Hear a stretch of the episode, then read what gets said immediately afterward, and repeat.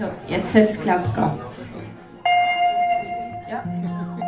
Wir haben schon oft gehört, dass so etwas so wie hilft dir dein Bruder beim Schreiben? Und sie so, läuft so eine Art, hast du ihn gefragt, ob ich ihm helfe beim Schreiben? Sicher nicht.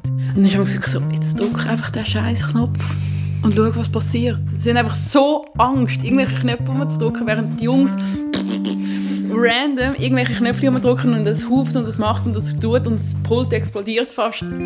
Ich habe mich dort wie so, als wäre ich ein Deko-Element, wo müsste gut aussehen damit ich vorne. Und ich habe eigentlich so, hä, ich will doch einfach nur Musikerin sein und ich will nicht müssen vorne stehen und gut aussehen. Und ich glaube, das ist sicher einfach, weil man so oft hört, ah, du hast es nicht verdient, dass man einfach findet, fick dich, ich mache mach so eine geile Show, dass ich dich wegblase. Nimmt auf. Wir sind Paula und Olivia. Wir zwei sind 19 und wir sind die Hälfte von der Indie-Band Fräulein Luise. Seit etwa zwei Jahren stehen wir zusammen auf der Bühne und haben in dieser kurzen Zeit schon recht viele schwierige Erfahrungen müssen machen Und all das einfach nur, weil wir Frauen sind. Und dann fragt man sich natürlich, ist das normal? Und sieht unsere Zukunft als Musikerin einfach so aus? Mit diesen Fragen und Erfahrungen haben wir uns mit den verschiedensten Frauen aus der Schweizer Musikszene zusammengesetzt. Wir haben Artists getroffen wie Big Cis oder Steiner Madeleine. Und Zuki. Oder auch Lucaina. Und natürlich darf man auch die nicht vergessen, die hinter den Kulissen arbeiten. Darum haben wir unter anderem mit der Bookerin vom St. Gallen Open Air und einer der beliebtesten Tontechnikerinnen in der Schweiz geredet.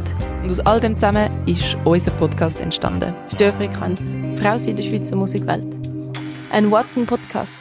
Produziert von Elephant Stories. Hallo.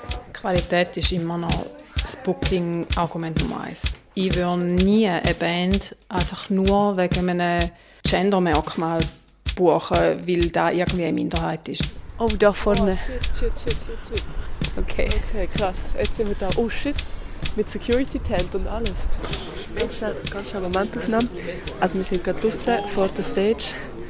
Ich sehe gerade drei Frauen und etwa 30 Männer. Hört man mich?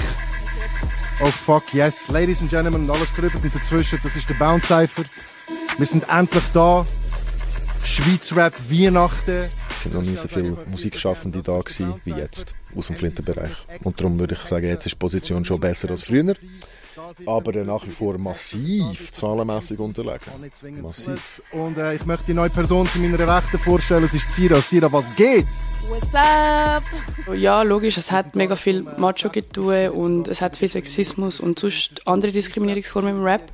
Aber Rap ist so vielfältig und Rap ist so viel mehr als das. Und das regt mich ab und einfach auf, dass es von außen einfach mega als so Assi-Gelaber angesehen wird. Weil Rap ist für mich eigentlich die höchste Kunstform, die es gibt. Man kann Poesie über Musik machen.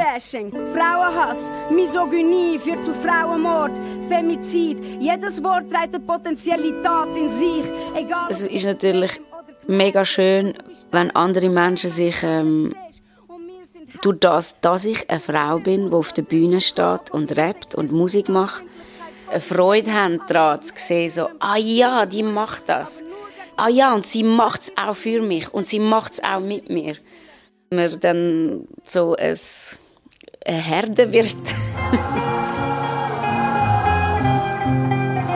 es ist manchmal schon schwierig, aber irgendwie ist es auch bestechend.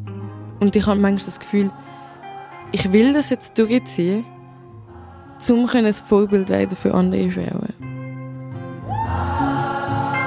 Mega oft, wenn ich so mit, nur mit Männern bin, denke ich mir so, ich bin zwar jetzt die Einzige, aber wäre ich nicht da, dann hätte es keine Frau, oder?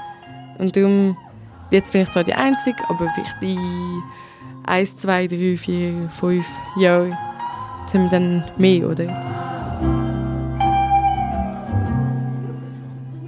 Süchtig weg der Einsamkeit und einsam weg der Sucht. Und ich hoffe, dir geht's gut für mich und schuldig, bevor ich wieder Hören könnt ihr Störfrequenz auf watson.ch und bei allen Podcast-Anbietern.